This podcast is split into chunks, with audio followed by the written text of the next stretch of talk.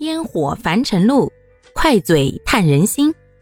大家好，欢迎收听今天的快嘴唠家常，换个角度看生活。今天呀是二零二三年六月八号，也是我们一年一度的高考第二天了。那么今天不知道各位考生和各位考生的家长们心情如何呢？经常有人说。高考是改变人生命运的高光时刻，也是千军万马过独木桥的时候。而也因为这些说法呀，让很多的考生在考试的时候心态都不能放平，有的人变得非常紧张焦虑，甚至整夜整夜的睡不着。而今天已经是高考的第二天了，大家的这种压力啊，已经从不知道如何适应高考。变成了，哎，昨天的语文也不知道考的怎么样啊！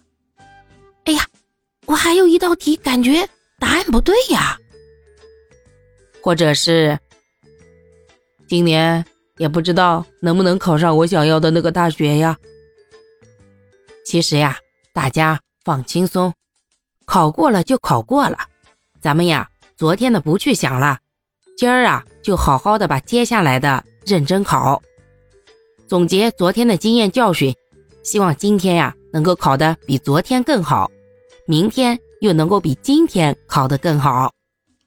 而且大家想一想，再熬这么两天，是不是光明灿烂的新生活就在向你招手了呀？至少未来两个月之内，你不用再起早贪黑的刷题、刷题再刷题。复习复习再复习，看见什么都像题。我的妈呀，眼睛一睁，眼睛一闭，全是题。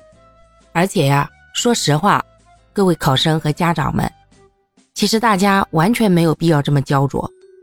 毕竟，能够走到这一步，参加高考的，都已经用实力证明了，他们比大多数人都优秀。毕竟，在我国这样残酷的淘汰之下呀。小升初的时候呢，还能是全员通过，可是等到了初中升高中，唰一下去掉了百分之五六十，那能上高中的，那都已经是普通人当中的优秀者了。咱们呀，不要那么逼得慌，毕竟孩子能上到现在，至少智商没问题吧，心态也没有大问题吧，身体那还得棒棒吧。这样一想，是不是觉得？嗯，突然感觉自己家这个熊娃越看越顺眼了呢，所以啊，这几天咱告诉自己的娃，该吃吃，该喝喝，该睡就睡哈。你能走到现在呀，你已经赢了大多数人了，你已经是爸爸妈妈眼中的骄傲了。至于未来如何，咱们呀尽力就好，结局那就交给天意喽。毕竟世界上最聪明的人。那他也会被更聪明的人打败的嘛。